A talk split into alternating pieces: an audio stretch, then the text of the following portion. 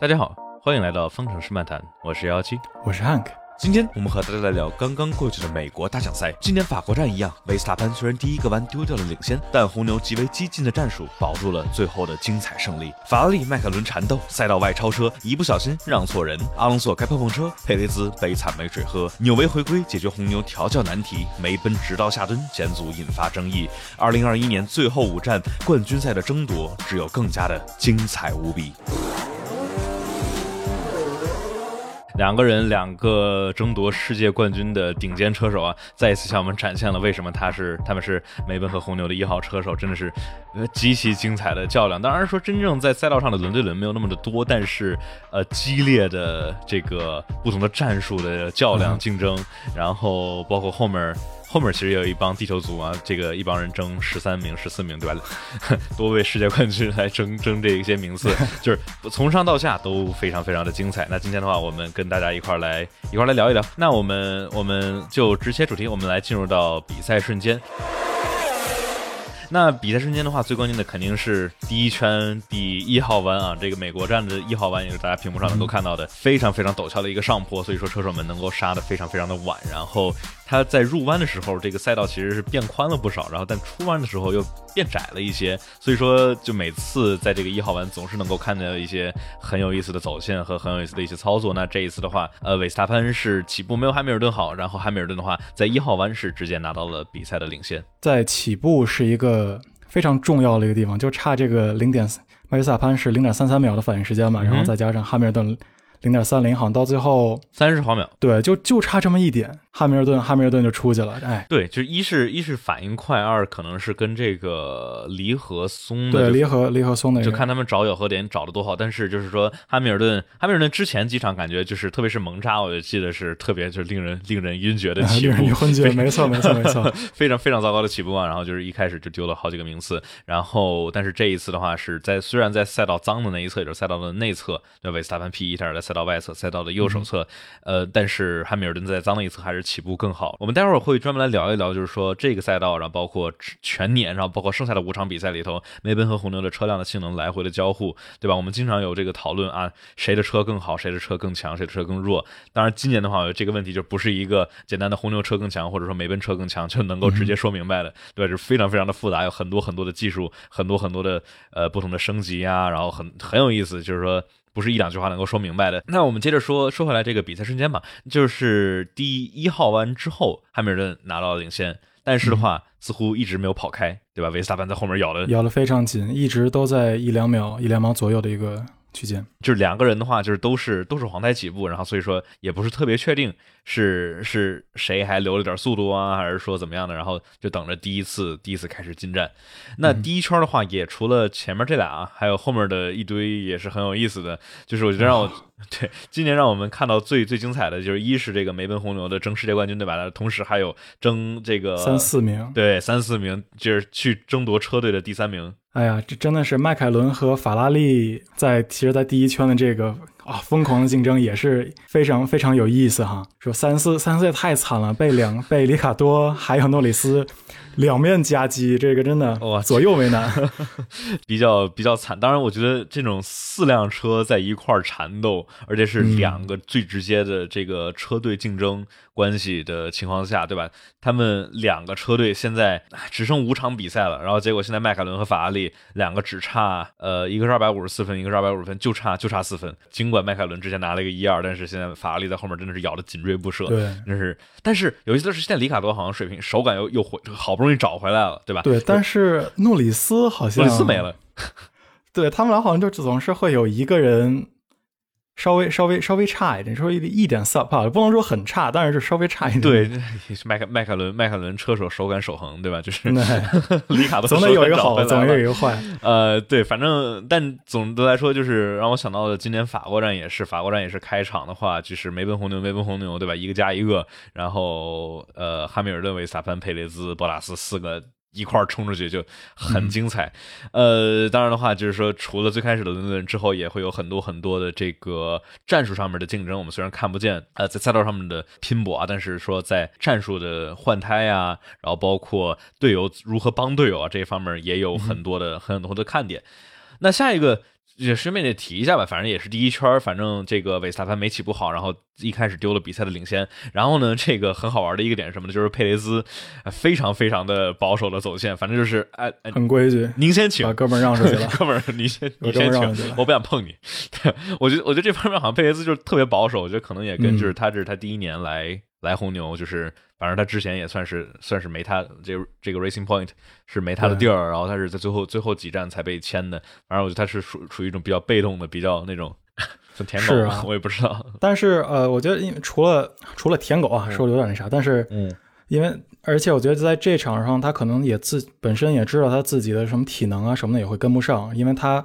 除了待会儿咱们可能要说到的这个饮水的问题之，他自己其实身体也不是特别的好。对对对，在之前会有一些早上我记得就是说一一是感冒，二是腹泻，反正这佩雷兹这个一整个周末好像都不是状态特别的好。对对对，所以说当然是在应该是五六号弯左右吧，反正就是说在第一个区块里头 S 一堆 S 弯那里头，然后为那个佩雷兹就啊。嗯，你你请吧，我我不跟你争，我不跟你争，对对，你去你去找老汉，我不跟你争。让我想到就是说，因为之前很有的时候，这个博拉斯有的时候第一圈跟跟老汉还是还是还是还是挺紧的。虽然说他们两个他们两个没好像没碰过，我真不记得博拉斯跟老汉有有过任何的接触。但是博塔斯还是会抢一抢，就说抢一抢的，但是。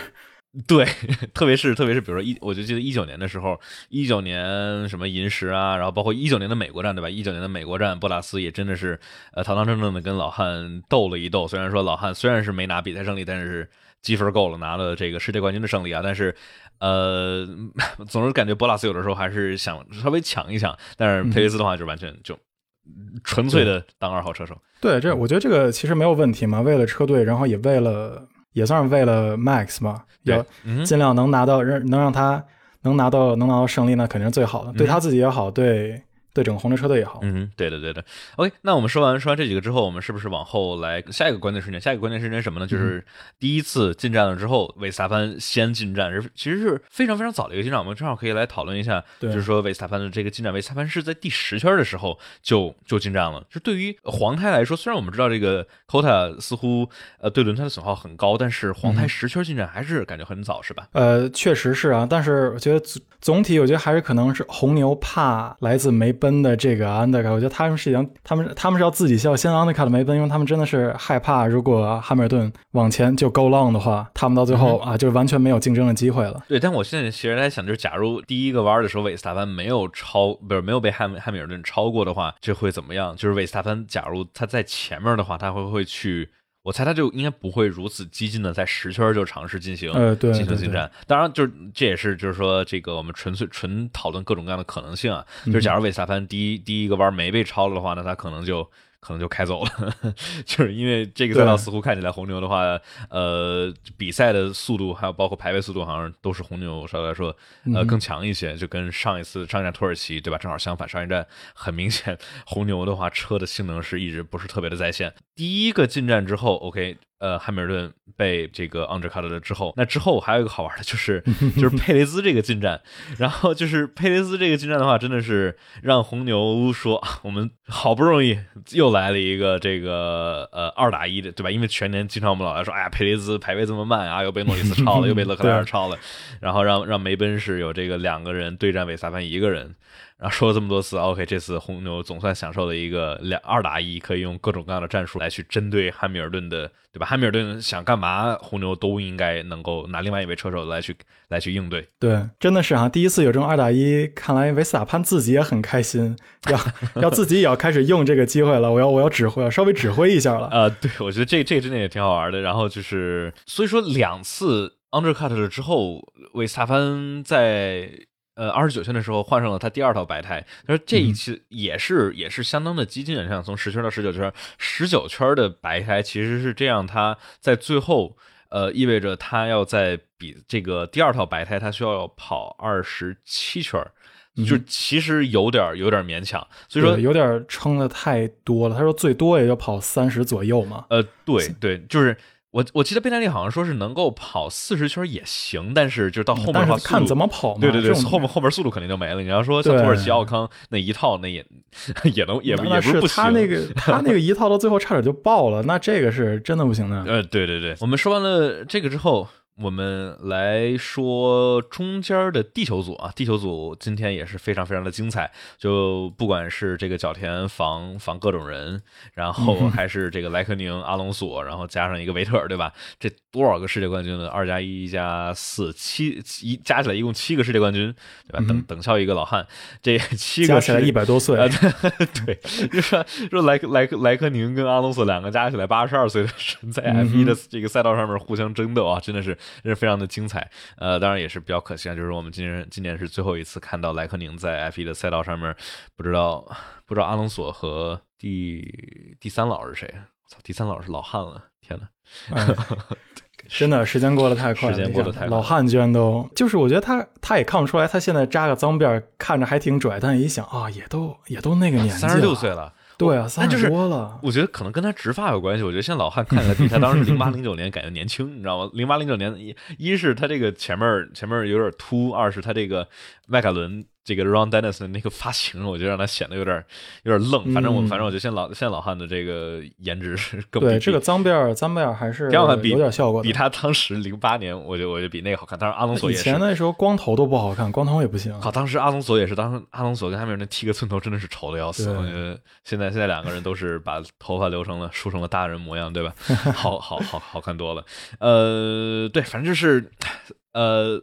地球组嘛，对吧？地球组的话，对，这样吧，我们现在就直接进入到甩锅阶段，我们来来讨论一下这一场比赛里头，真的是有不少这个呃，好像这次没有太多争议，好像大家这次对 FIA 的判罚或者赛会上面这个，对，还是比较比较合理，比较合情合理，对吧？没有什么对比较奇怪让人就是挠头的那种操作，不像上次土耳其让我觉得啊啊。对吧？这次的话，我觉得一是一致性，对吧？一场比赛里头保证了基本上的一致性，然后呃有有好几个，至少两三个、三四个吧，就是那种哎，你你得把它位置还回去，好多次，没错，该还就还，嗯，还了三四次，这这一场一直在还位置。对，你看，当时阿隆索阿隆索把这个莱克宁挤出去了，然后他。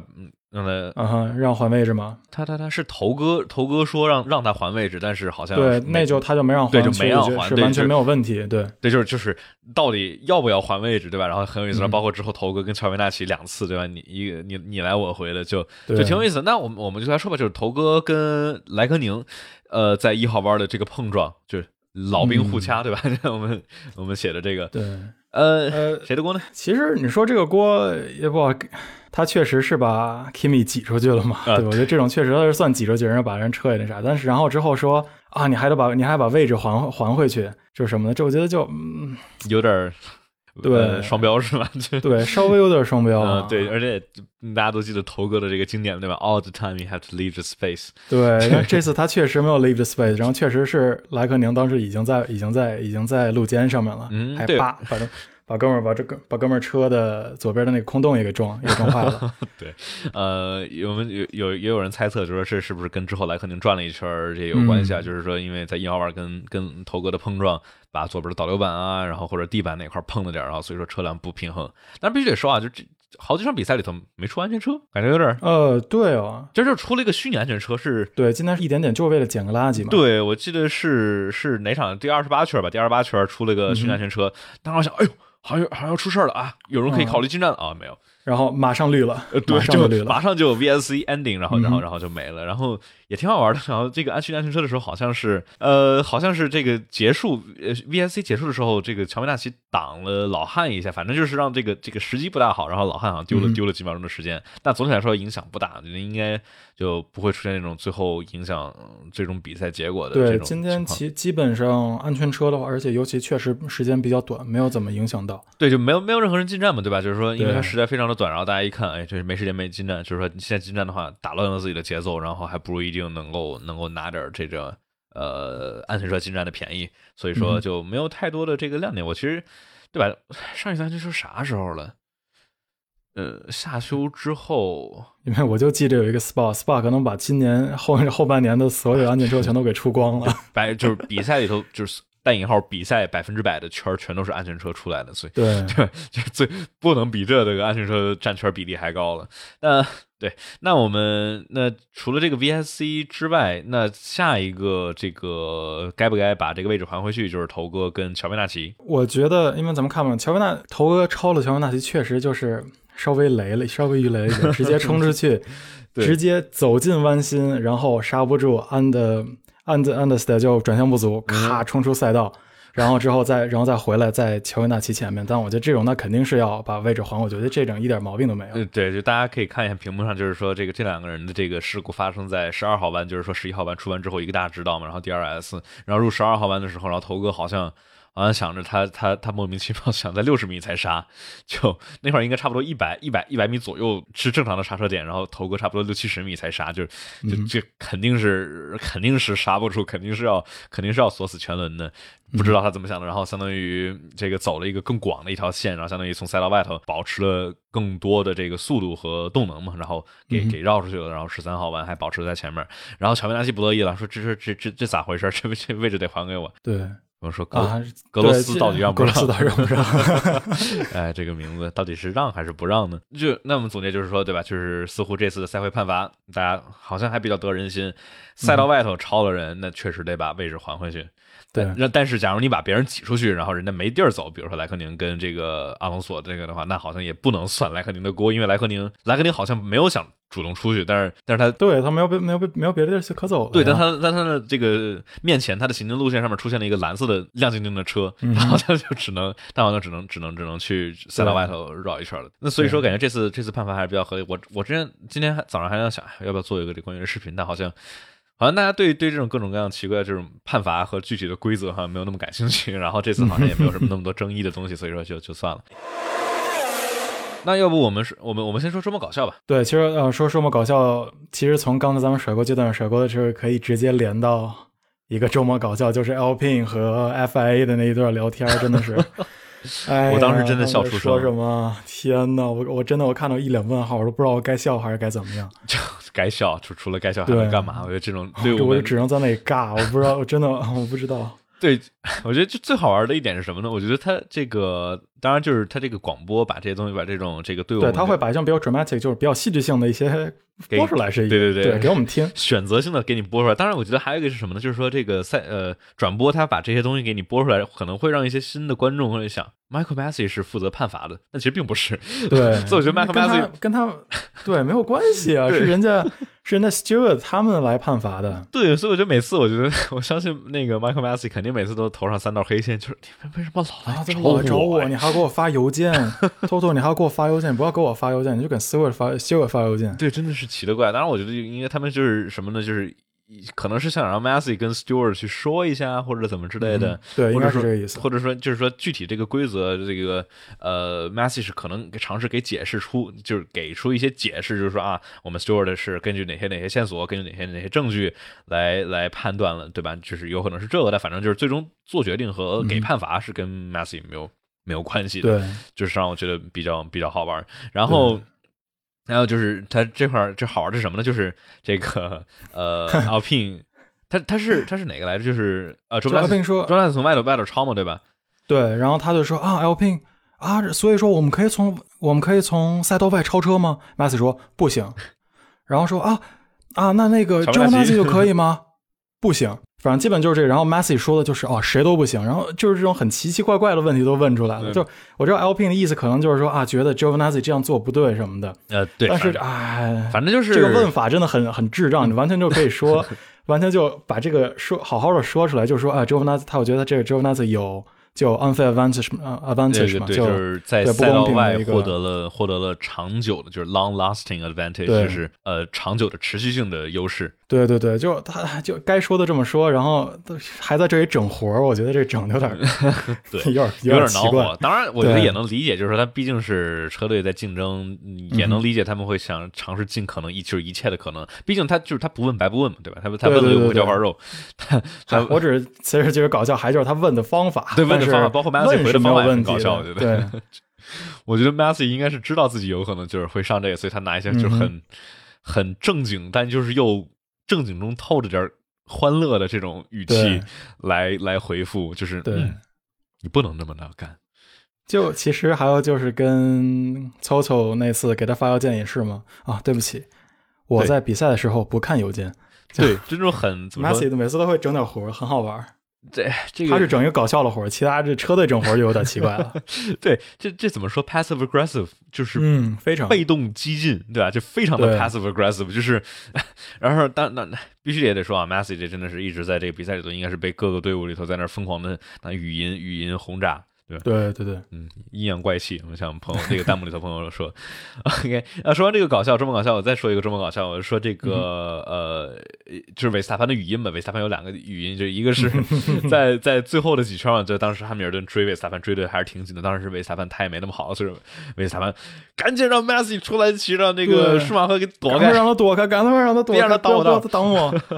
但是 Max 今天在最后被汉老汉追的这五圈里边，一直在被慢车挡来挡去，这个确实是莱克宁啊，然后这个舒马舒马赫最后啊，然后就是这个呃角田其实也挡了半圈，接近一圈。哦，对对对，没错，这其实挺神奇的，因为因为之前我觉得当时土耳其站这角田自己在采访的时候都说了啊，我想要 Max 赢，所以我挡他们嗯挡的很凶。我今天好像不是很想让他赢，对，反正就是今天今天哎，今天我想拿个分儿。今天 角田今天角田说今天我想拿个分儿，所以说挡汉密尔顿挡挺好，然后挡维斯塔潘哎好像也没有让他太轻松啊，然后最后还是让了，就是说毕竟这是蓝旗，不是说这个这种直接让车过去。当然的话就就就挺挺好玩的，估计是维斯塔潘最后几圈就开了一堆，就老是跟着慢车。我记得当时是莱克宁还有是奥康曼还是谁？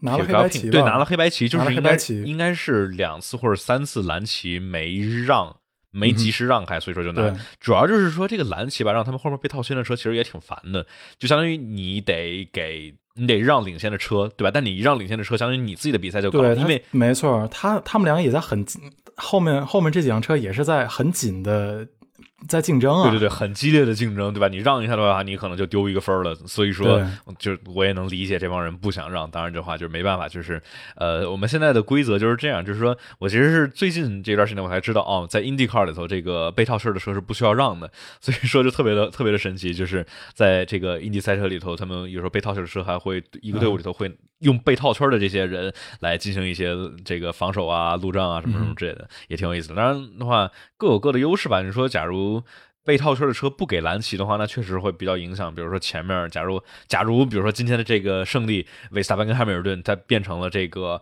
呃，由于一个人被慢车挡，另外一个人没被慢车挡，结果赢了，就大家看的也不是那么的爽。其实啊，说到说一点题外，就其实我觉得这个如果是。也可以在慢车可以做防守有点像马里奥赛车 里边，在后面几个后面几个后在后面的车在比赛的人里边，可以往前面扔那个蓝色会飞的乌龟，然后可以直接炸到第一名，然后影响到了第一名的成绩。我一直觉得这是一个特别没有理由的一个问题。我觉得现在就是，所以就是说在 F 一里面就不要不要让这种蓝乌龟出来，这种会飞的蓝乌龟炸到。在争第一、第二上车手，我觉得其实是可以理解的。你知道为什么是蓝乌龟吗？对吧？蓝旗子，没错，蓝旗子。嗯哼，对的。呃，OK，然后还有一个什么搞笑的呢？就是韦斯还是韦斯塔潘的语音，就是在什么时候呢？当时在十二圈的时候，然后当时在讨论进站，对吧？当时韦斯塔潘进了站，然后好像汉密尔顿想要这个，他们一般来说都是这样嘛，就假如你的对手这个你的对手呃选择提早进站，那你就选择。走长一点，对吧？走嗯、呃对同一条轮胎留远一点，然后尝试来 overcut。然后当时十圈的时候，韦斯塔潘把他黄胎换了，然后这个韦斯塔潘就在这个队伍云上，然后跟这个跟 GP 跟 Jean Pierre 他的工程师说：“哎，让那个佩雷兹让他走那个战术，让他让他让他逼迫这个老汉 别让他往右远了走。”我就觉得 真的是这个你在开赛车，你一直在调整各种各样的东西，你有这么高的速度，你有那么多的信息输入和输出，然后你再然后自己再来点指挥，你还在考虑全局，然后你还在想这个战术，就是这帮 F 一车手，特别这种顶尖的 F 一车手，真的是他们的大脑容量就就是能够这么多的富余量，然后来去想。嗯、这让我想到应该是去年阿布扎比站的时候，呃，也是韦斯塔潘 他跟他工程师是干嘛呢？呃，韦斯塔潘那儿开开开开开，然后提醒，哎，你们喝水了吗？记得注注意补充水分哦。一 是这个就没事闲的，你知道。然后，哎、然后接下来什么呢？然后开着开着开着，韦斯塔潘，哎，法拉利他们是他们是 double stack 的吗？他们是两个人连续进了吗？这好家伙！那我想，哎。我们这观众说你咋知道的？然后韦斯塔潘他他估计怕观众们不知道，我透过你的麦克风听见了法拉利他们的这个换胎枪的声音是连续换了两个胎哦，他们肯定是 double stack。说这个人真的是，你专心，不仅你你开车能开贼快，然后你在开车开贼快的情况下，还能有这个心思，然后来去琢磨这边上这些有的没的的，就、嗯、就很神奇。我记得记得当时是 Flavio 吧，还是哪个？反正就是说，在在讨论这个阿隆索的时候，也是就是说，这种顶级的车手阿隆索啊、老汉啊、维斯塔潘这种，他们能够在包括维特尔，其实也是，那么之前维特尔是法拉利车手兼工程师兼这个战术师兼。呃，小侦探什么都兼了，反正对兼这个工 兼兼检查期的，就就啥都有，对吧？然后当时维特尔也是在这个语音上面来来跟队我们一直在讨论，就是这种很很全局的这种战术，对，反正这种顶尖的车手真的是就是他们能够有多余的大脑的富余量，能够来去想这些东西。我觉得今天这个很搞笑的这位裁判这个语音也是让我们再次看到了这个一点，真的是非常的非常的强。说塞塞恩斯吧，其实。又搞笑，然后也是一个比较无奈的、关键的、挺关键一个点吧。这个塞恩斯让车让错了，这太奇怪。但他真的没办法嘛？因为对，确实是这样的。对，因为后面的话，里卡多相当于把诺里斯给超了。对，里卡多把诺里斯超了，然后，然后他塞恩斯在里卡多和诺里斯前面，然后之后要让诺。塞恩斯把位置还给诺里斯，那时候他肯定不知道后面到底是诺里斯还是里卡多嘛。那反正他让了一个橙色的车过去了，对，让了一橙色车的过去好。然后定睛一看，发现诺里斯还在他后面，哎，什么东西？对，哎，怎么回事？怎么会是这样？但是好像后面后面也没跟他说，当时我们听的那个语音应该是有一点的延迟，就是他的这个工程师跟他说，啊，你必须得把诺里斯让过去。然后当时这个塞恩斯在那儿在那儿在那儿 argue，就是在那儿反驳说，啊，我已经让了一个迈凯伦出去了。对，所以说就。确实比较难搞啊，就是说，假如你其实就是说他是放弃了他的一个优势嘛，就是说他因为他超过去的车，然后其实他放弃了给一个人，但只是给错了人了，那给错人这怎么算呢？对，但这个还算好的，因为他后面是两个迈凯伦是同一个车队的，所以说相当于呃，他他在赛道外超了。呃，在赛道外超了一个一个车队的，嗯哼，这车队的一个人之后，然后相当于让了车队另外一个人，就还算行。那假如后面不是同样的一个人的话，就会我觉得比较比较比比较比较难搞。我觉得这确实是一个算是一个这个规则中的一个算漏洞嘛，也不叫漏洞，反而是一个挺有意思的一个点啊。就是说，假如很很少能很少会发现的这么确实发生的这么一个对，就假如你在赛道外超了一个人，然后对吧，你得把这个位置让给他，但是你超的那个人被别人超了，就。哼，对，这个时间算的太准了。对对对，就比比较比较比较难倒。有人有朋友问，为什么要让麦凯伦？就是因为在比赛初期，呃，诺里斯跟里卡多在塞恩斯后面，然后塞恩斯算是没太刹住，在十二号弯的时候，呃，相当于从赛道外侧，呃，保持住了优势，相当于相当于违规超了诺里斯。然后所以说，那他塞到外头超违规超了别人呢，你当然需要把这个位置还回去。但是在这个电光火石之间，这个里卡多也把诺里斯给超了，所以说，呃，塞恩斯需要把后面的人让过去之后，后面人不是诺里斯，后面人是里卡多，所以说他让过去了一个人，让过去里卡多就就比较尴尬。那这么搞笑说完了，我们来说纵观全局和比赛花絮吧。因为大家很多也都看出来，今天这个科赛这个赛道真的好颠啊，真的好颠，好像比一九年稍微好一点点，那我也不知道。但还是在看。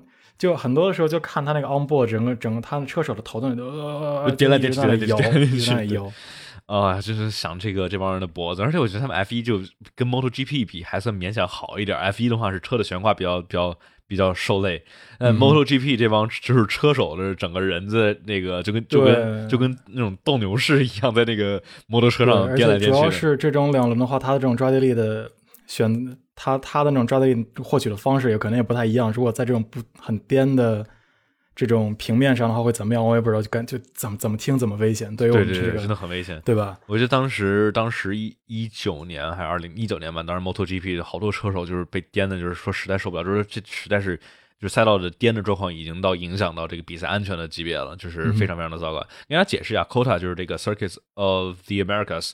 呃，位于德州奥斯汀的这个美国赛道，非常非常精彩的赛道，这个也是 Herman Taker 设计的。就是 Herman Taker 这个真的是，我觉得在美国站，他是把世界上各个有意思的这个弯儿都都拿过来，对吧？第一个区直直接是把这个 Suzuka 零度赛道的这个第一个 S 弯上山的这个 S 弯给给给搬过来，照搬过来，重刹转到大直道，很很多个 Toka 的这个赛道都是这样。然后 Toka 把自己最满意的土耳其八号弯，然后给完完全全的给。给搬回来了，然后从十五到十九号弯，这个算是四个四个 apex，就这基本上就是土耳其的八号弯给复制粘贴过来，就都是赫曼特克自己的玩的对，就感觉赫曼特克对对他的这个八号弯实在设计太满意了，是吧？太棒了，然后感觉之后赛道就总要搞一个这种就是高速的多 apex 弯，非常非常的精彩啊！就是 Kota 这个站，我觉得他们很多车手就是都表示非常非常的有意思，呃，就是高中低速弯都有对车辆的性能推到极限，对吧？然后就是说赛道的话是很技术性很。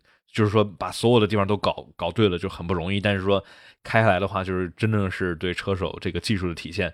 除了赛道比较颠，就这个赛道的话，呃，颠的原因一大部分原因就是二零一七一五年的时候，当时发大洪水。然后很多这个水渗到了这个赛道的地下，把下面的有些下水设施啊，然后包括这个地面下面这些土层给破坏掉了，然后就导致它这个之后这个赛道不同的地方有不同的高度，然后再加上冬天非常冷，它这个进到了这个赛道表面下的这些水结冰膨胀，然后又是让表面有裂纹，然后又是让这个颠颠簸簸就。非常糟糕赛道，所以说赛道在一九年，大家所有人都抱怨，不管是 F 一在抱怨，还是这个 IndyCar 也抱怨，然后这个更更是 MotoGP 抱怨，他们修修整了一下，对吧？他们记得是磨了一下，把那些凸起来给磨了一下，重新铺了一些东西，但是大家还是就是说怎么还是这么颠，对吧？然后呃，应该是今年到时候应该还要再还要再搞一搞，反正就是。今天是谁的悬挂对吧？是是加斯利好像悬挂被颠的，加斯利悬挂直接颠坏了吗？对，加斯加斯利悬挂不大好对吧？当时一九年的话是维特尔的悬挂不大好，维特尔的是右后右后的悬挂直接直接断掉了。当然跟他也有跟他走去好玩走的有点广有关系，但是对吧？反正就是赛道对悬挂不是很友好。真的这颠的太多了，因为其实像这场除了 加斯利是因为这个颠的，这阿隆索他说自己也有可能是因为颠的，把他的自己尾翼颠出来都是有可能，所以。挺可怕的。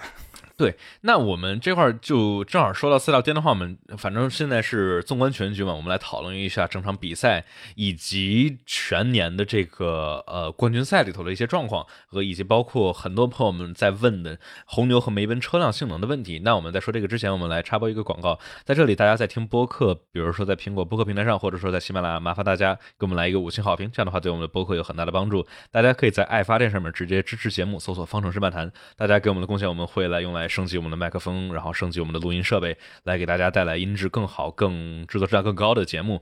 然后，呃，爱发电上面给我们发电的粉丝们有一个福利是方程式漫谈抢先听版本。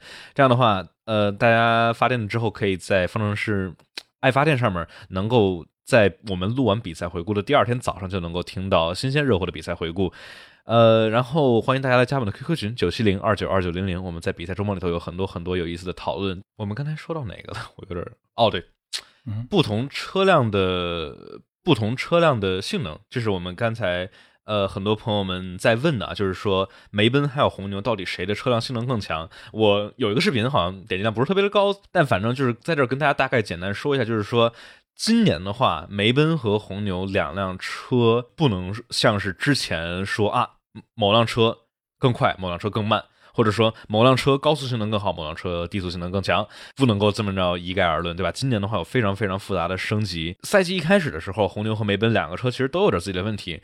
呃，红牛的话是最开始本田引擎没有没没有办法满功率运行，就当时在巴林站的时候，维斯塔潘。排位应该记得是满功率跑了本田引擎，但是之后的话，在比赛里头，本田把它的引擎算是调低了一点，因为有一些不稳定的燃烧问题。然后呢，梅奔的话，赛季初的话是赛车尾部不稳定，这个是老汉跟博拉斯也经常有这样的，就是吧，开着开着卡尾尾部一个 snap over，就有一个转向过渡。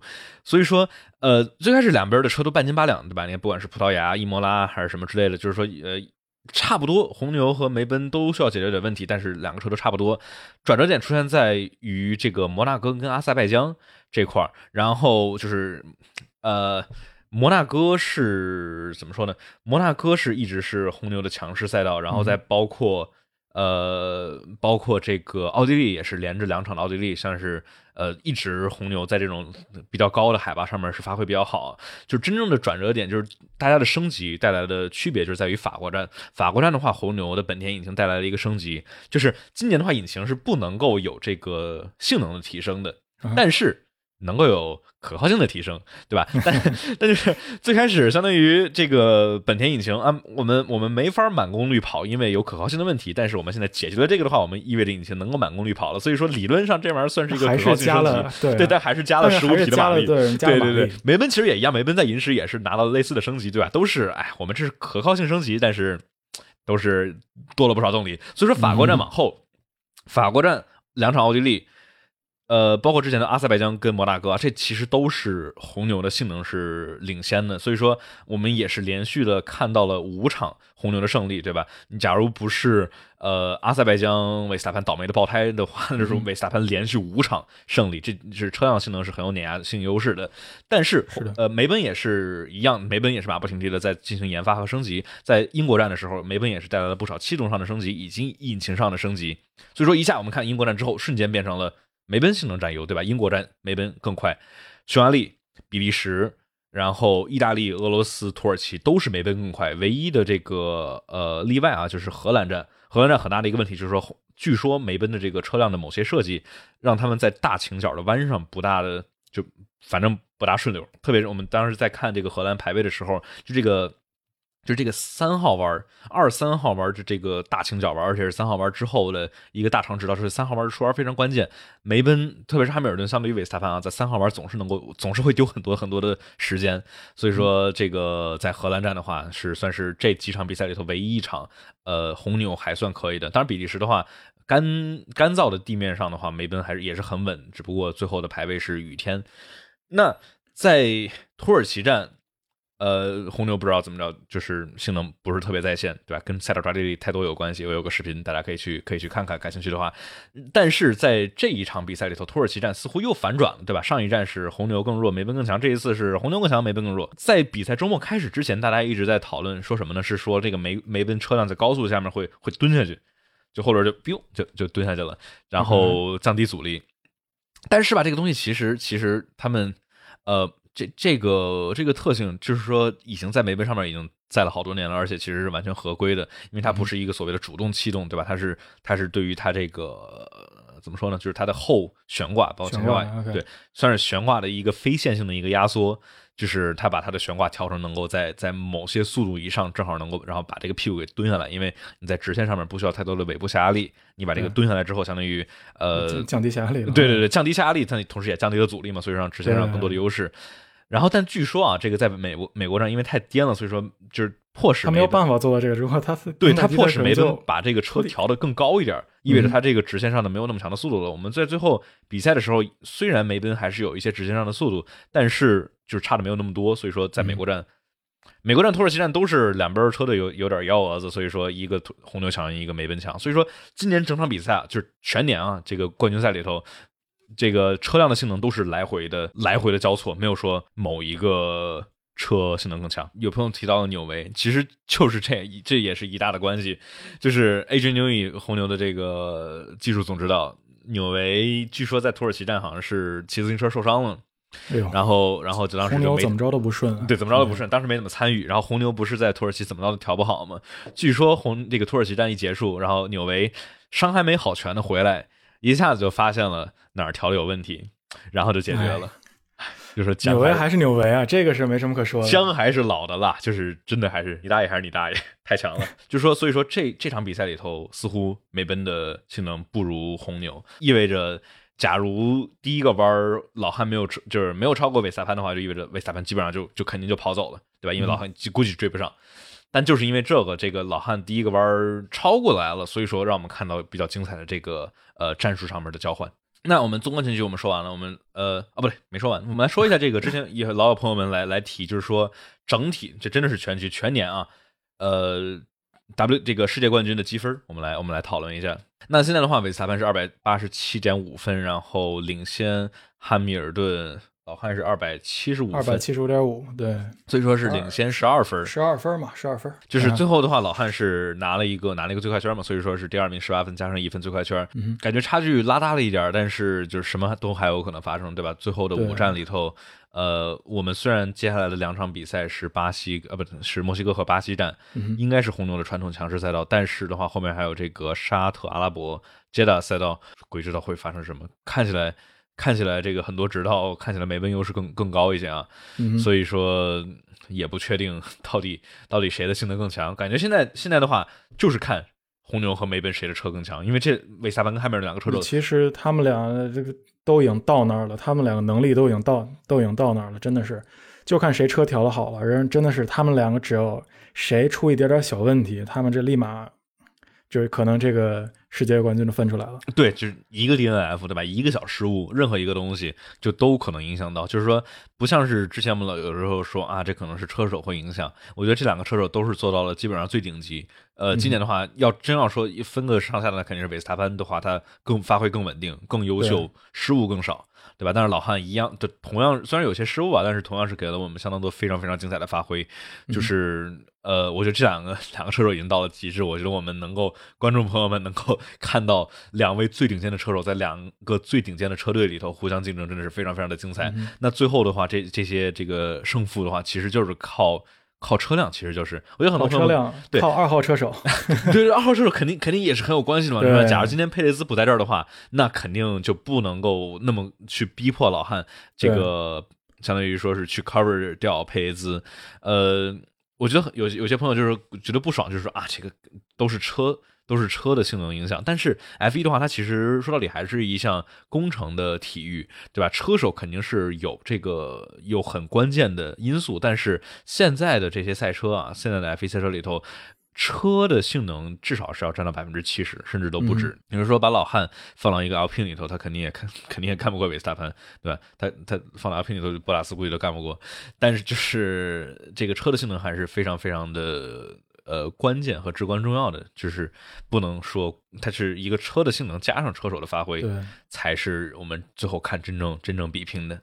哎，所以说嘛，这是一个整个车队的一项运动啊，从从整个的调整，然后再加上进站艾特法拉利，再加上各种别的各种像 各种二号车手的表现啊，还有车的表现，这些当当然都有了。嗯，有人说雷诺，你礼貌吗？你嗯。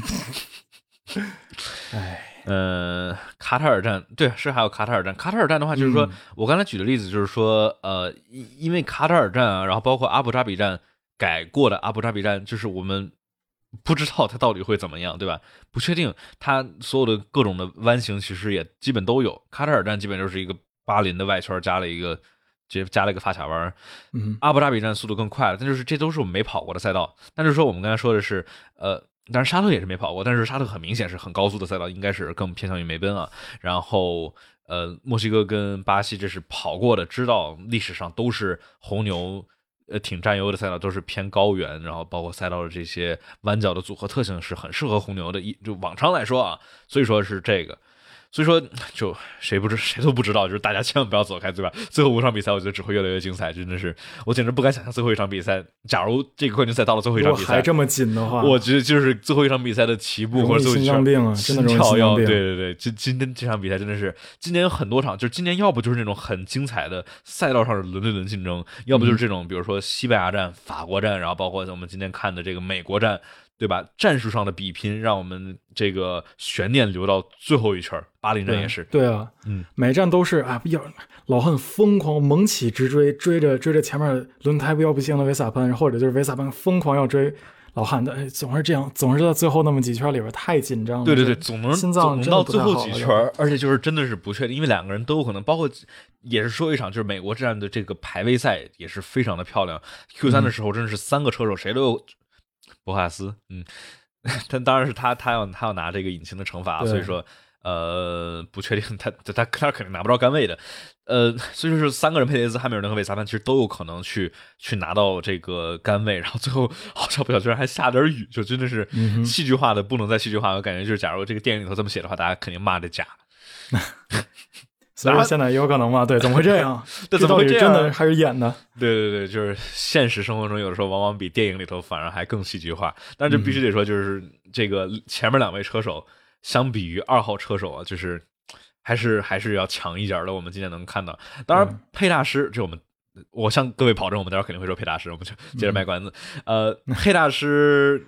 虽然是身体不适加上没水喝，但是的话，就是包括之前我们也能看到，不管是博拉斯还是佩雷斯，跟韦萨潘、汉密尔顿这俩一比的话，总是只要是汉密尔顿、韦萨潘这两个在前面疯跑的话，后面是根本追不上。对，不管是迈凯伦、那法拉利追不上，对吧？这这同样的车，佩雷斯跟博拉斯他们俩也追不上，就真的是比赛速度里头，这两个真的是无人能及。没错。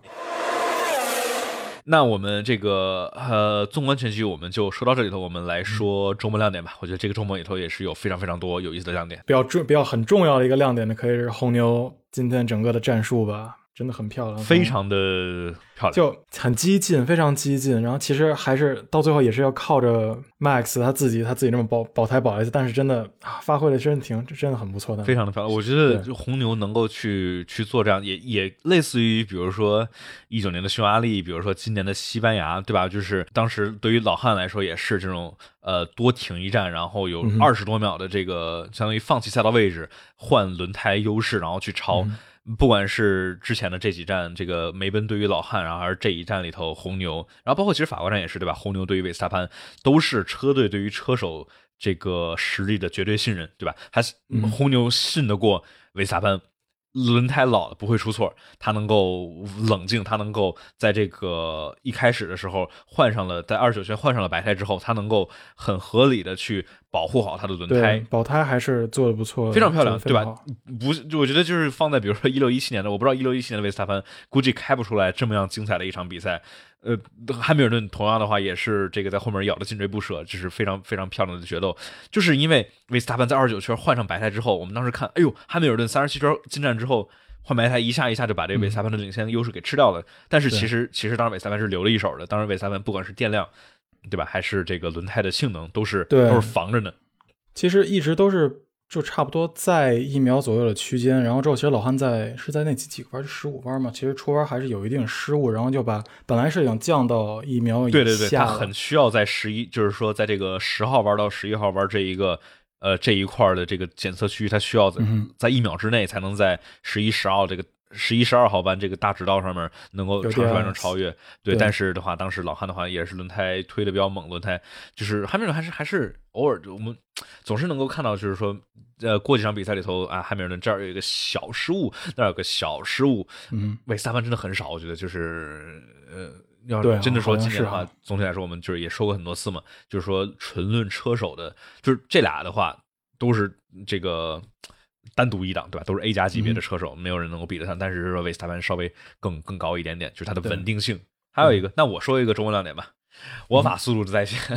那其实我觉得今天怎么着，法拉利的表现都挺不错的，真是挺不错。你像勒克莱尔又是在非常标准的位置，呜啊，第四。我觉得我觉得赛后他们采访时候，勒克莱尔说开了最无聊的一场比赛之一。确实啊，他今天的这两个两家意大利。车队其实沃法今天其实给到的画面，尤其是勒克莱尔给到的真的不多。其实一直都在是，要不然塞恩斯，要不然是阿罗的两辆车。对，因为因为勒克莱尔他就是前不着店后不沾村的，就是这种前前面离佩雷斯十几秒，后面离里卡多十几秒，对对对，就自己跑呗，就自己就该怎么跑怎么跑。第四，就像前前几场塞恩斯一样啊，对，就就跟整整一九年的塞恩斯一样，就就在第六第七就。跑呗，反正从来也不也不出镜，然后稳稳的拿积分，然后最后很牛。就，呃，对，确确实是勒克莱尔的话，就是他还有塞恩斯现在拿了新引擎之后，不知道之前我们的消息是这个呃叫什么？法拉利拿了新引擎之后，他是得到了应该是理论上有十五匹左右的提升，但是现在只解锁了八匹，应该在之后慢慢的会把这个剩下的完整给释放出来。但是的话，引擎的升级，包括车辆的升级的话，让两辆车手应该是有更多的这个工具和这个性能来去在争夺第三名的这个战斗上面能够有更好的发挥啊。呃，我觉得迈凯伦现在第三名好像有点好像有点悬，我觉得。嗯，现在车队冠军的话，迈凯伦二百五十四分，法拉利二百五十分，同样只差四分。我觉得这真的是就是说在意大利里头，呃，迈凯伦拿了一个一二名。四十五太有用了，那个那那个一二名真的是啊，对，就就是他们。假如没有那个的话，我觉得真的是里卡多，里卡多，你看匈牙利，匈牙利没拿分然后荷兰就拿一分然后就呃车队的话，迈凯伦就是从下休之后，就除了蒙扎之外，都没太怎么拿太多的好分对，这个整个拿分的这个劲头开始有点颓了，往下。对，尤其是诺里斯也是就很明，很就诺里斯很明显。对。就是可能就是跟车调的，就土耳其里头很明显的是车调的，就是迈凯伦调不顺，就跟红牛一样嘛，车调的不是特别顺。我们弹幕那个有朋友说就是倒霉，其实其实大家好像都都挺倒霉。你说勒克莱尔的话，摩纳哥算是虽然是他排位里的自己撞对吧，但他相当于丧失了一个从杆摩纳哥杆位起步，这就相当于丢了一个胜利对吧？你从杆位起步的话，你基本就稳赢了。这这这很可惜，算直接丢了二十五分。然后的话，这个呃，叫什么？迈凯伦呃，诺里斯的话，严格意义上也不叫倒霉，但就是俄罗斯本来也有可能胜利，对吧？跟勒克莱尔一样，本来有可能胜利的，但就相当于直接直接就就掉掉掉回去了。对，俄罗斯战就是是，对也对，这其实都是你真的严格意义上不能说倒霉，对吧？都是要不是车手，要不是车队。勒克莱尔、摩纳哥那是车队的锅，也是他。也是他的锅，对吧？就是严格意义上不能倒霉，但就是都是有一些这种呃这种他们自己的因素在里面。对对对，所以说还是咬得非常紧。我们在现在看起来好像里卡多呃手感找回来了，感觉有可能能拼一拼。但是现在看起来，至少是在美国站和土耳其站这两场里头，都是法拉利的性能是车辆的性能占优的。对吧？因为我们上半年我们老说是呃迈凯伦的性能应该占优，只不过是法拉利两辆车手发挥更好一点。现在现在的话，法拉利是既有两辆发挥优秀的车手，以及呃似乎看起来更占优的车辆性能。所以说，对对对，嗯，三四名也也没有完全完全这个完结呢，我们也不确定。得加油，诺里斯跟但。里卡多都得加油了，对，都得加油了。但就跟你刚才说的是，就跟我们这个争夺世界冠军就是第一名一样，对吧？争夺三四名的时候也是一个小失误，一个 DNF 或者什么之类的，都有可能让这个三四名的这个优先啊，就是大幅度的扭转，对，直接拉开了，对，直接拉开是就都有可能。提嘴角田，嗯哼，角田这两场都还不错，感觉不错，拿分了，呃。今天还今天其实表现不错，其实他是反正这现在是在防守的这个防的不错，对对，他在防守现在防的真的不错，但哎进攻可能还差点，但防守确实不错。对，就是防守还不错，但是吧这个排位对排位还是稍微稍微差点意思。你看他呃是第九呃排位是排排位第十，但是加西的话其实也才第八，所以说其实。嗯，嗯怎么说呢？就排位的话，这块我们这个这次这场比赛里头，这个排位不能太严格的看出来车辆性能，主要是这个阿隆索跟这个维特尔是。是相当于抢着说我不想进 Q 三，因为他们都要拿隐形惩罚，所以说就是说他们他觉得排位 Q 二的时候，维特尔一直在跟工程师讨论是我们要尽可能快，但我们还不能快到能进 Q 三，因为进 Q 三之后我们就得拿 Q 二的轮胎跑，所以说他们都都都都想快，尽可能的快，还不进 Q 三也挺有意思的。对，反正就是也不就是说，假如维特尔跟阿隆索好好跑的话，角田估计也拿不到这个第十的起跑的名次啊。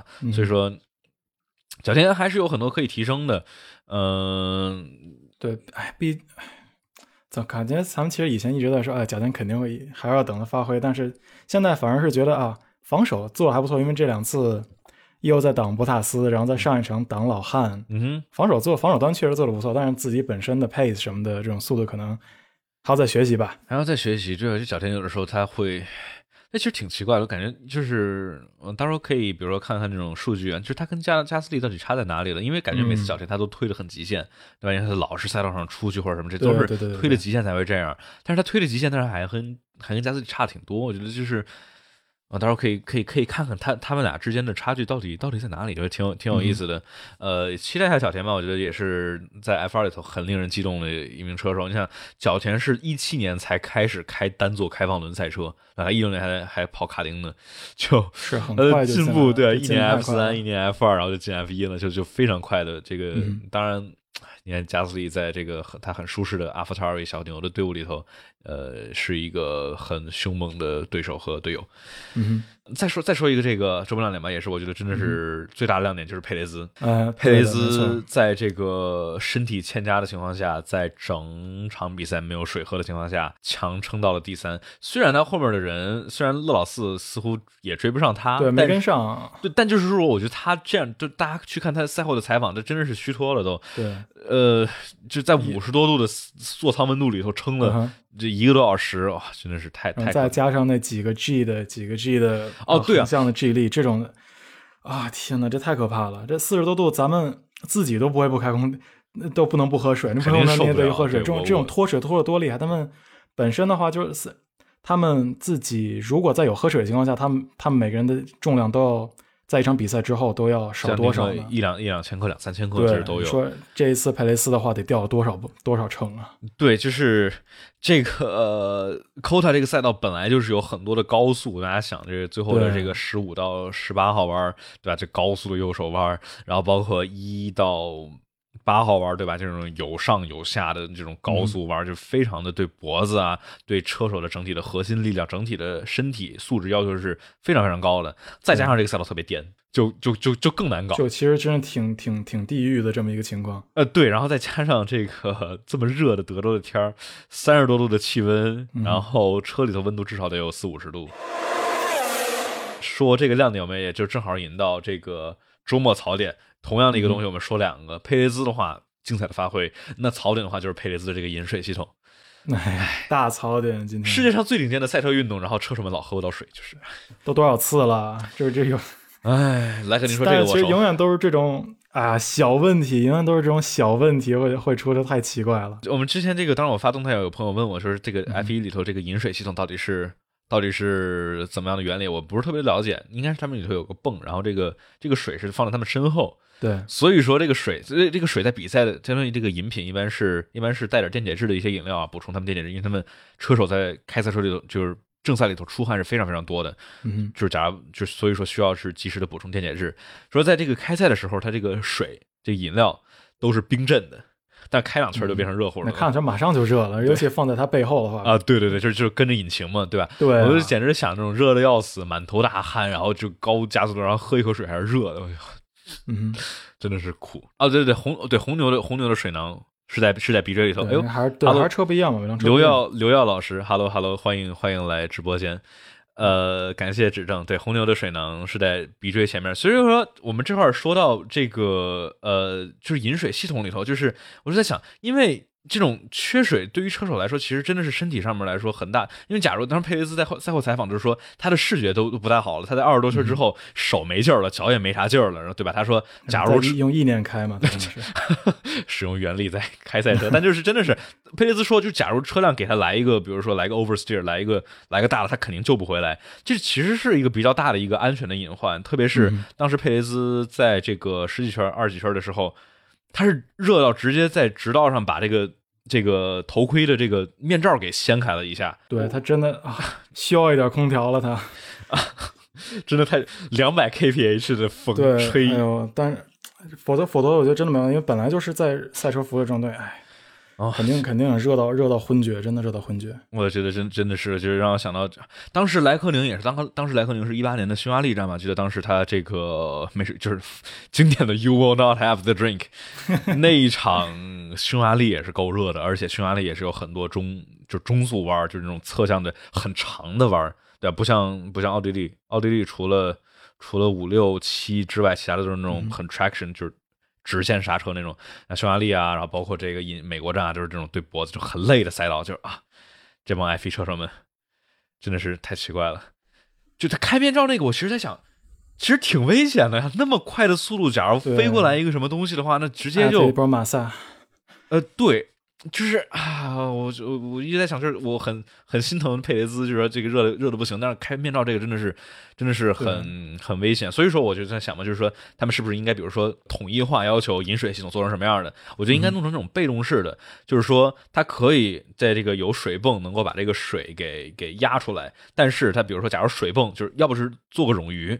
你水泵坏了或者管子折了，水出不来，你有一个备份，或者说你来一个这种这个呃主动式的坏，你来个被动式的，对吧？比如说重力系统，或者说弄成那种水管能连上，就是说就是泵不行，你车手能使劲嘬，能把它嘬出来，但是。就，唉，我觉得是个比较比较比较难搞的问题。我觉得车车车手喝水这个东西，我们虽然也老，就大家观众也都喜闻乐见啊，就是说莱克宁喝不着水，然后包括这个这博塔斯不是也有没喝着水嘛？然后现在现在佩雷兹喝不着水，这个好像喜闻乐见，但是确实是一个挺大的一个安全的问题啊。我觉得对于车手这个一一个多小时，尤其是本来就是在一个很极端的环境里边了，这个真的是。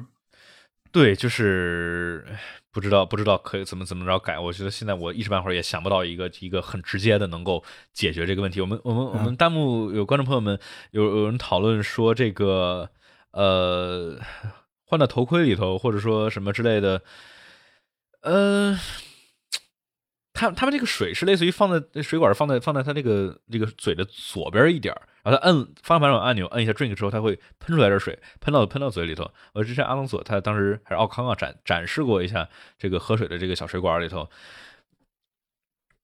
哎，我觉得我觉得之后我们可以可以可以讨论讨论，我觉得也是挺有意思的。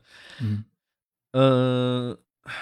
哦，对，主要是他那个水管，假如放到嘴里能够嘬的话，他队伍语音不就更听不清了？呃不不不不不不，真的真的是。我现在 Max 语音我本来就听不太清楚，然后假如这个，对，其实每次都是哈。呃，嘴里叼个水管，那我就更听不清了。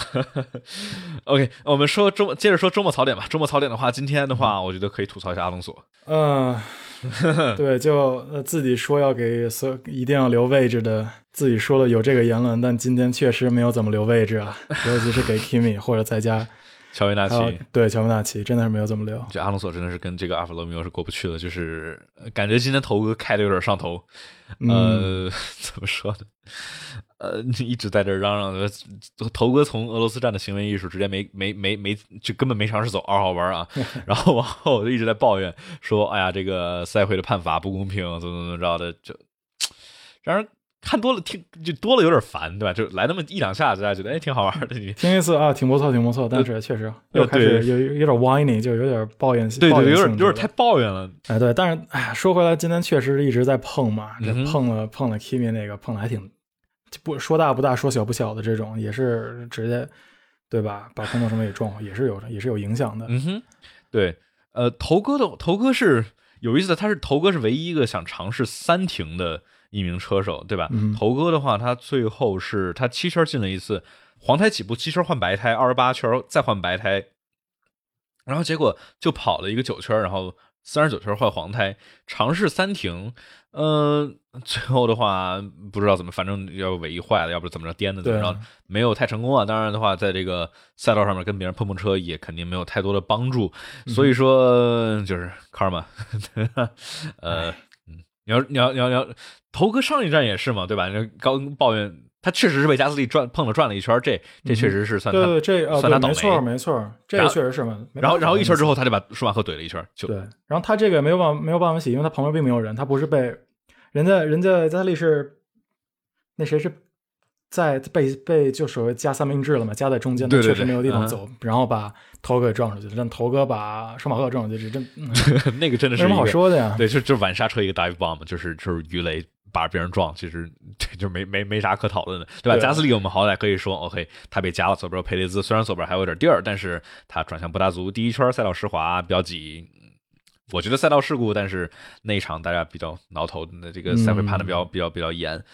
哎，呃，不说吧。然后，哎，我们朋有好多朋友们说这个关于车手们抱怨，其实这些车手们都喜欢抱怨，就是只不过老汉老在争冠军，然后他抱怨比较频，然后所以说他们这个队伍语音老去老把这个截出来，都是他，没错。对，然后所以说就容易出现这种选择性偏差，大家就觉得老汉老抱怨，就其实这帮人都喜欢抱怨，为萨潘也老抱怨，然后这个头哥是喜欢抱怨，所有人都喜欢抱怨，对。但这个头哥是抱怨被碰，然后之后老汉抱怨轮胎轮胎了，也没有什么别的。轮胎嘛。对，呃，怎么说呢？就是，哎，正常嘛。就是这帮车手们三百 kph 的速度，在那么热、那么难受的车车舱里头，在竞争，的火气大点也正常。你想，大家，我觉得急太正常，这种不可能不急的。在路上开车，咱们普通的路上开车都急。对啊，说开车的时候，大家有时候都有时候有人加个塞，心态爆炸。你说你要在在竞争的时候，你被别人撞上去了，你肯定肯定急。对。我们说完了周末槽点之后，我们来说大倒霉蛋吧。大倒霉蛋的话，呃，再提一嘴刚才的佩雷兹，对，其实就主要是真的太倒霉了。虽然说他这个倒霉蛋没有影响到他最后的一个成绩，就是说比赛结果一个成绩吧，但他真的太累了，就很心疼啊。就是对，虽然说就是说他有没有有水喝的话，最后应该还是第三，对，但是但主要哎，真倒霉，真的倒霉。但就另外一个可以。就是加斯利了，对，像加斯利也是弹幕里的朋友说的，加斯利这个，我我我没我没太看到他最后有没有解释或者什么之类的，反正是悬挂还是怎么着，反正是对，他直接都开不动了嘛，车已经。我我我们就假假装他是被这个车的悬挂被被被颠爆了。嗯，这个可以再跟进了吧？跟进了，对我们如果如果如果真的是的话那好，但是如果出了问题，我们再我们再跟进吧。对，我们可以在下下一个下一期播客里头再跟进。那我们呃大佬没说，但说完了之后，我们可以来说一说未来展望。那我们正式说未来展望之前，我们在这儿来做一个小广告。大家在播客平台上面听的话，比如说喜马拉雅或者苹果的播客平台，麻烦大家给我们来一个五星好评。大家可以在爱发电平台上面来直接支持节目，搜索“方程式漫谈”。大家在爱发电上面给我们的支持，我们会直接去投入设备的购买、设备的升级，然后来进一步的提升我们节目的制作质量以及音质，让大家来收听到更好的节目。然后在爱发电上面给我们发电的粉丝们，我们给大家的福利是叫“方程式漫谈”抢先听版本，大家可以在我们录制播客的第二天早上就能够听到新鲜热乎的比赛回顾。然后这里大家可以来加我们的 QQ 群九七零二九二九零零，直播和新内容上线都会在群里头通知大家。那所以说就是这样，大家给我们来个五星好评啊，或者说大家觉得我们博客做的怎么样，就是到底应该值几星，就是大家欢迎大家来来来来评价，把自己的真实想法写出来。OK，那我们就来说未来展望吧。哎呀，下一场。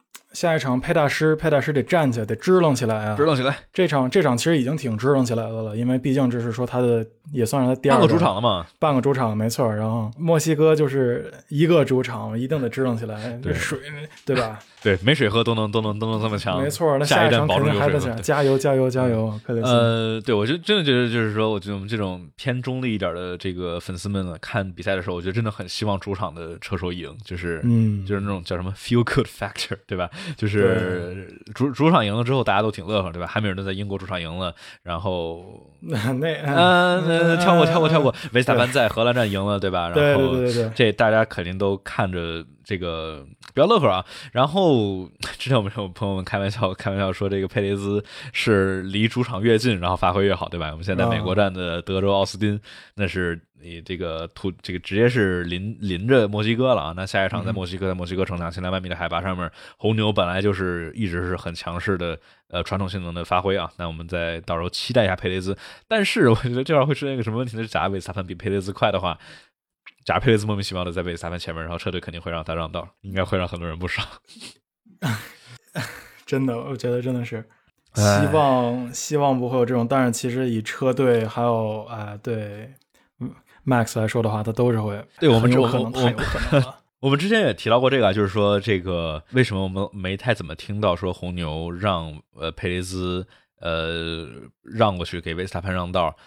主要是因为佩雷兹一般排位里头比较慢，然后比赛里头有时候比较慢的话，就是说，就是他一般不会在韦斯塔潘前面，就是实打实的尾萨潘。就有的时候他就算是有的时候佩雷兹是少进一次站，他在韦斯塔潘前面，然后他就非常严，这个叫什么名正言顺的就给维斯塔潘让，这也很正常。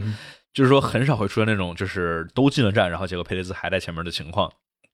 博拉斯的话，当然博拉斯在维梅奔五年了，也正常，他习惯这个车，非常的熟悉。然后所以说，博拉斯的话有更多的竞争力一些。然后所以说也会出现那种实打实的博拉斯在前面。但这时候老汉需要这分所以说车队就让他让了。对，呃，不知道，因为假如这么紧张的这种冠军赛的争夺，就是红牛的话没有太多的缓冲区，对吧？现在的话，红牛仅仅的话是不是维斯塔潘是仅仅领先十二分。就每一分都至关重要，不可能说是为了让佩雷斯在主场赢，让他。而且，对，就像咱们刚才之前有提到嘛，就就佩雷斯的话，他可能也是为了就是所谓这种大局观嘛，他对会会也会就有做这种自我牺牲，我觉得也是有可能的。但是，嗯，都来看嘛。嗯，对，就是说我们老说的话是红这个，至少是今年啊，今年上半年的话，佩雷兹还没太找到手感的时候，说没没太出现那种呃红牛让佩雷兹。主动去去给韦斯塔潘让道，更多的是什么呢？更多的是尝试让佩雷兹挡一下进了站的汉密尔顿或者博拉斯，或者说让佩雷兹试一下这轮胎好不好用，或者说让佩雷兹进个站抢个最快圈的分虽然他自己拿不到这个分但是要把这个分从汉密尔顿手上抢过来，就是这么着比较 卑微的二号车手的活儿。对，嗯，对，但就是一般的话要超了就会说一个 great 呃 great job check，great job check，great job check，对对对，会会让他。肯定一般都会就佩雷斯都让过，其实这这几场也有这种嘛，就直接让过，因为当时是佩雷斯在那里保开在当保胎大师嘛，所以 当保胎大师对是这样，就是说这种不同的战术的话，他们很多车就大部分车手也都是有自知之明，就是说我跟他不是同一套战术，我该让让，然后对，呃，有人有朋友说佩大师对新赛车的适应已经相当快了，我觉得吧，就差不多还行，就没有说特别快，也没有说特别慢，然后加上佩雷兹的。老说他排位，哦，这其实也算是个周末亮点，没太提啊。就是说佩雷兹的话，我们刚才就是说了，佩雷兹今天发挥特别漂亮，但不只是今天正赛，佩雷兹正赛从来都很稳定的优秀发挥。嗯佩雷兹这场的排位是实打实的，挺很好，非常好。因为怎么说呢？呃，说的好像是在骂他，说他只比韦斯塔潘慢零点二秒，但是我觉得是说一般作为不都得零对点零点六七嘛？作为韦斯塔潘的队友，红牛账号车手只比韦斯塔潘慢零点二秒，算是一个非常大的进步了。因为之前加斯利、阿尔本包括佩雷兹上半年，大部分平均都是比韦斯塔潘慢零点五以上。嗯只慢零点二，在一个一分三十多秒的赛道里头跑是是一个不错的这个发挥了啊！而且真的是在这个排位里头 Q 二 Q 三的时候，真的是感觉佩雷兹是有有这个拿杆位的机会的，有这个至少有这个趋势。他们都是在往上提升，只不过最后维斯塔潘那圈还是跑得非常的漂亮。对，加上佩雷兹最后可能受最后那 那二十号弯的一点小雨的影响，可能比维斯塔潘稍微多一点点啊。但是的话，真的是佩雷兹，呃，我觉得佩雷兹是今今年肯定是红牛这是正确的一个选择，因为对，因为去年我觉我觉得没有比佩雷兹更好的选择，你觉得呢？霍肯伯格从去年开始霍肯啊，霍肯伯格的话，他他是阿斯顿马丁的后备车手，就是对，那这样说的话就不好。不一对，就不一定不知道不知道怎么着签，因为那边是肯定是跟这个梅奔可能是有有点联系，或者不知道这个合约好不好谈。但我想当时的话，这种自这个在二零年结束的自由的车手，我还真想不到有比佩雷兹更优秀的选择了，因为红牛是红牛两名小将都都都发现，不行，是的是小年轻人，看来他们觉得他们可能还需要历练吧。对，当然我们现在来回看那个时候，发现那俩人其实应该挺强的，只不过是对 对，因为因为就是被韦斯塔潘一衬托的实在太弱了。当然也是，我觉得也是侧面凸显。当然，里卡多也是非常的优秀的发挥啊，就是因为当时这个里卡多跟韦斯塔潘虽然排位上也是慢慢的差距有一些，但是基本上差不了太多啊。所以说，当时我就真的觉得是佩雷兹是当时红牛别无选择，佩雷兹是最好的一个选择了。当然，嗯，今年还没有还没有完成，但就是呃，今年的现在这么十多场比赛里头，我觉得佩雷兹和博塔斯两个就是不管汉密尔顿、博塔斯呃什么汉密不汉密尔顿跟韦斯塔潘在争很精彩，然后他们的二号车手也在争，对队伍的贡献也非常精彩。今年的话，就是从上到下全都是在比拼。明年的话不一定，我觉得明年的话，这个规则变了之后，队伍们之间的差距可能会变大。虽然说赛车更容易超，但是啊，我觉得大家珍惜今年吧。我觉得今年是很会是很特，像是像是二零一二年那样。非常非常特殊的一年。还是说嘛，明年虽然说感觉车车的改动上说啊，要把要把这种竞竞赛会要变得更紧凑一点，但是哎谁知道到最后研发会研发出啥呢？每个每车，队就主要是这个规则一变化大的话，这个车队之间肯定会差距会变大。因为现在的话，车距差车队之间差距小，是因为呃规则比较稳定，然后所嗯以再加上二一年的这个规则砍地板，是对梅奔和阿斯顿马丁这种低前倾角设计理念的车影响更大一些。我听嗯我听起来像奥特曼对吧？我老在抱怨低前倾角，但是对，确实是这样嘛。就是说，那今年的规则变化是让这个让梅奔呃限制了一点梅奔的梅奔的性能。对，呃，OK，我们我们未来展望，那呃还有还有什么东西？下一站墨西哥，对墨西哥嘛，说红牛应该表现不错，希望佩雷斯表现非常不错。对对对，就希望吧。然后呃，大家就是对，比如说后面几站就不同的性能，我单独有一个视频，大家感兴趣的话可以去看，在这个 B 站上面，大家在这里的记得。点击订阅频道，素质三连，对吧？我不知道不知道直播里头能不能素质三连，但反正就是有一个视频，就是叫六战谁能赢，在最后六场比赛里头，我们现在过了一场了，呃，最后五场比赛里头，最后场，看看谁的车辆性能更好。哦，对，呃，有朋友问啊，梅奔频繁更换引擎带来的隐患，我觉得这挺有意思的。因为我我我们好像前面没太怎么说，博拉斯又又开了一套。嗯这博拉斯，我觉得六博拉套这是 ICE 吗？还是他更换了 ICE，对他更换了内燃机，就是没换别的。嗯，呃，你知道我我猜博拉斯在偷偷刷 Reddit，你知道吗？博拉斯 Instagram 他又发了个密然后他又发梗了，又发就 博拉斯真的开始开始做开始做引擎了，他。呃，对，我觉得博拉斯真的是很很清楚，就是这些这些很搞笑的梗啊什么之类的。嗯呃，大家的猜测是梅奔，呃，为了要这个直线上的有更好的性能，应该是把引擎的动力模式调得很高。就大家有人有人问，哎，不是现在不让调动力模式，就是这个动力模式限制是你开始跑排开始跑排位了，到比赛这时候动力模式是不能改的，就是这个引擎的这个呃引擎的这个 mapping 应该怎么说？映射这种引擎的调校模式啊是不能改的，周末和周末之间肯定是随便改的。你想把引擎调高一点，引擎调低一点，是是都可以随便动的。那大家猜测就是梅奔这几场比赛里头把引擎调的是比较高的。所以说，呃，为什么就是说再加上梅奔的这个设气动设计理念啊，就一块儿结合起来，让我们看到梅奔这几场比赛里头都一直有这个直线上的更好的优势。我们来看到尾速啊什么之类的，梅奔都是更快。